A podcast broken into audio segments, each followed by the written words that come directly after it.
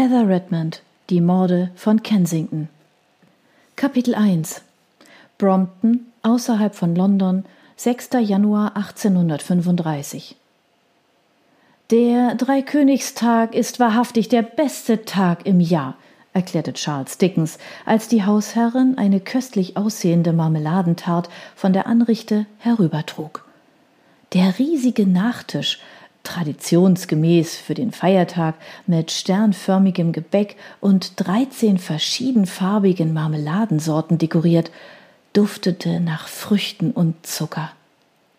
Mrs. Hogarths große Familie applaudierte, während sie ihre Kreation in der Mitte des Esstischs platzierte, auf einer Tischdecke, die mit den drei heiligen Königinnen bestickt war, die das Christkind besuchten. Die Eierglasur des Kuchens glänzte im Kerzenlicht, und Charles lief trotz des leckeren Mahls aus Braten, Kartoffeln und Kohl, das sie gerade beendet hatten, das Wasser im Mund zusammen. Am Ende des Tischs hantierte George Hogarth mit einem sauberen Messer, wobei er sich fast seinen buschigen Backenbart abschnitt. Nein, Sir, es ist das Schlimmste, neckte seine Tochter, die hübsche Kate Hogarth, die an Charles Seite saß.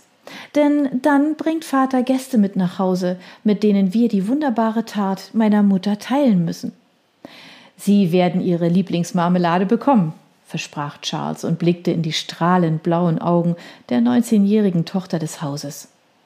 Er hatte während des gesamten Essens mit dem Mitherausgeber seiner Zeitung übers Geschäft geredet, doch trotz des Dutzends anderer Erwachsener und Kinder im Raum hatte sich sein Auge wieder und wieder an diesem schönen Mädchen erfreut. Welche ist es? Stachelbeere, sagte sie errötend. Doch Sie müssen zuerst wählen. Sie sind Vaters Gast. Ich bin nur ein neuer Angestellter des Evening Chronicle, erklärte Charles, kaum der Erwähnung wert.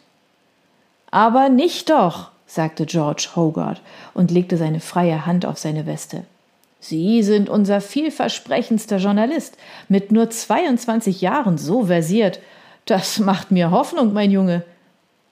Wie aufregend, sagte Kate Hogarth mit glänzenden Augen. Sie müssen uns erzählen, worüber Sie so schreiben, Mr. Dickens. Als das zustimmende Gemurmel ihrer Kinder verklungen war, schob die Hausherrin Miss Hogarth, die zehn Jahre jünger als ihr ergrauender Ehemann war, die Tat zu Charles. Der erzählte gerade, wie er kürzlich einer Parlamentsdebatte beiwohnte, um darüber zu berichten, während der ein Parlamentsmitglied betrunken zu Boden ging, ein Veteran einen Niesanfall bekam und eine Rede drei Stunden lang dauerte, bis schlussendlich ein älterer Staatsmann einnickte und von der Bank fiel, nachdem er so laut geschnarcht hatte, dass die Menge sich an der Grenze zur Hysterie befand. Miss Hogarth hielt sich an seinem Ärmel fest, um sich während ihrer Kicheranfälle aufrechtzuhalten. Charles war stolz auf seinen Frack mit dem schwarzen Samtkragen. Sein Blick glitt zwischen ihren Fingern auf dem neuen Stoff und dem höchst appetitlichen Kuchen hin und her, der gerade angeschnitten wurde. Schuldbewusst wandte er sich an seinen Gastgeber, der sein anderer Tischnachbar war. Sein Starren war unhöflich, aber einen derart leckeren Nachtisch hatte der junge Mann noch nie vorgesetzt bekommen. Was möchten Sie, Charles? fragte Miss Hogarth. Eines von der roten bitte, sagte er schwärmerisch. Miss Hogarth möchte gerne eines von den grünen. Wie Ihre Mutter, sagte Mr. Hogarth heiter. Sie macht hervorragende Stachelbeermarmelade. Hatten Sie ein schönes Weihnachtsfest, Mr. Dickens? fragte Miss Hogarth. Ihr schottischer Akzent war weniger deutlich als der ihrer Eltern. Haben Sie Ihre Familie besucht? Charles nahm den Teller mit seinem Stück Tart entgegen. Die rote Marmelade war umgeben von einem Dreieck aus Teig. Mein Vater weilt derzeit draußen in Hampstead, doch der Rest der Familie ist in der Nähe. Mein Bruder Fred lebt sogar bei mir. Ich soll seine Ausbildung beaufsichtigen. Meine Mutter hat mit meinen beiden Schwestern und den zwei Jüngsten, beides Jungen, alle Hände voll zu tun. Oh, wie nett, dass Sie hier Familie haben, sagte Mr. Hogarth, als ein etwa vierjähriges Kind auf seinen Schoß krabbelte und laut rülpste. Wie alt ist Fred? Vierzehn, Charles grinste. Wir hatten kurz vor Weihnachten anlässlich des Geburtstags meiner Mutter ein ausgezeichnetes Mahl. Doch während der zwölf Tage habe ich hauptsächlich gearbeitet. Ich schreibe für mehr als eine Zeitung und weil ich kein Familienmensch bin, schien es mir das Beste, so viel zu arbeiten, wie ich konnte, um so diejenigen zu entlasten, die Kinder zu Hause haben. Sehr anständig von Ihnen, Sir, sagte Mrs. Hogarth vom anderen Ende des Tisches, wo sie ein Baby mit riesigen dunklen Augen auf ihrem Schoß schaukelte. Ich bin so froh, dass Sie uns heute Abend besuchen. Oh, ich danke Ihnen für die Einladung, sagte Charles, bevor er sich zu dem Mädchen an seiner Seite wandte, als wäre er auf magische Weise von ihm angezogen. Sagen Sie mir, Miss Hogarth, wann sind Sie von Edinburgh hierher gekommen? Oh, vor vier Jahren, antwortete sie. Anscheinend habe ich seitdem nichts von meinem schottischen Akzent verloren. Ich finde ihn ganz bezaubernd, erklärte Charles. Es ist leicht zu sehen, dass Ihre Familie sehr musikalisch ist wenn man den süßen Klang ihrer Stimme und denen ihrer Schwester hört. Wir werden ein wenig Musik hören, wenn wir fertig gegessen haben, sagte Mr. Hogarth und schob das Kind von seinem Schoß und schnitt den restlichen Kuchen auf. Doch Sie haben noch einen langen Heimweg vor sich, wie ich weiß. Wo wohnen Sie? fragte Miss Hogarth, während ihr Vater die Teller verteilte. Charles beobachtete, wie jeder ein Stück des köstlichen Kuchens bekam. In seiner Junggesellenwohnung gab es nichts dergleichen, und seine Mutter hatte kein Geld, um solche Köstlichkeiten zu bereiten, mit einem Ehemann, der vor seinen finanziellen Problemen auf der Flucht war. Ich wohne in Holborn, im Furnivals Inn. Es ist ein stiller, mm, eher düsterer Ort. Nicht wie hier, mit all den Gärten und Obstwiesen um ihre Haus. Wir haben engen Kontakt zu unseren Mitmenschen, Oh, das haben wir auch, sagte Miss Hogarth und zupfte an einem roten Band, das sich am Ärmel ihres grünen Kleids gelöst hatte. Sehen Sie nur, wie viele Brüder und Schwestern ich habe. Oh, meine Familie ist auch nicht klein, sagte Charles, aber wie wunderbar ist es, seine Familie von dem zu ernähren, was das eigene Land hergibt. Dadurch kann ich so köstliche Marmelade bereiten, sagte Mrs. Hogarth. Mit Kates Hilfe natürlich. Die Lippen der Tochter verzogen sich beim Lob der Mutter zu einem Lächeln, doch dann hob sie ihre Brauen und blickte überrascht. Charles hatte das Geräusch ebenfalls vernommen. Es kam von außerhalb des gemütlichen Hauses. Was war das? Er fuhr zu den Fenstern herum, die von schweren Vorhängen verdeckt waren. Hörte sich wie ein Schrei an. Mr. Hogarth legte sein Messer nieder und stand auf. Er, Charles und Miss Hogarth gingen zum Fenster. Mr. Hogarth schob einen der winterlich dicken Vorhänge zur Seite, damit sie etwas sehen konnten. Charles legte seine Hände um seine Augen und versuchte im Dunkeln etwas zu erkennen, doch Nebel war aufgezogen und waberte über die brach liegenden Gemüsebeete. Er konnte nichts erkennen als die geisterhaften Äste kahler Apfelbäume, die sich in der Ferne sanft bewegten. Ein weiterer Schrei ertönte. Miss Hogarth schrak zusammen und erschauderte. Wer wohnt nebenan? fragte Charles. Mr. Hogarth sah ihn stirnrunzelnd an. Es ist ein vornehmes Haus. Lady Lugeson, die Witwe eines Barons, ist vor ein paar Monaten mit ihren zwei Kindern aus Frankreich hierher zurückgekehrt. Eine allein lebende Witwe? fragte Charles mit scharfer Stimme. Die Häuser standen hier weit auseinander.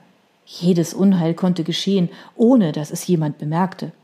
Mr. Hogarth nickte und sah besorgt drein. Wir müssen hinübergehen, sagte Miss Hogarth mit bewundernswerter Entschlossenheit. Mrs. Hogarth, würdest du uns ein paar Laternen anzünden? sagte Mr. Hogarth. Natürlich. Mrs. Hogarth steckte sich eine lose Strähne braunen Haars hinters Ohr und eilte davon. Die jüngeren Kinder schnatterten aufgeregt, als Charles und Miss Hogarth seinen Umhang und ihren Mantel holten. Sie zog ihre Abendschuhe aus, wobei er heimlich ihre kleinen, schmalen Füße bewunderte, während sie ihre Stiefel suchte und sie schließlich anzog. Wie perfekt sie war und wie weit sie über ihm stand. Dieses Mädchen hatte nie einen Moment des Mangels erlebt. Ihr Vater war nie wegen seiner Schulden im Gefängnis gewesen und ihren Brüdern wurde ihre Ausbildung nicht vorenthalten, weil sie aus finanziellen Gründen zu arbeiten anfangen mussten. Charles sah Mr. Hogarths Umhang neben ihren Hüten an einem Haken hängen und brachte die Kleidungsstücke ins Esszimmer. Sobald Mrs. Hogarth die brennenden Laternen gebracht hatte, traten sie durch die grün gebeizte Tür in die Küche, wo sie eine junge Magd aufschreckten, und von dort aus durch die nächste Tür in den Garten. Weitere Schreie drangen über das freie Feld zu ihnen herüber, gedämpft und verzerrt durch den Nebel.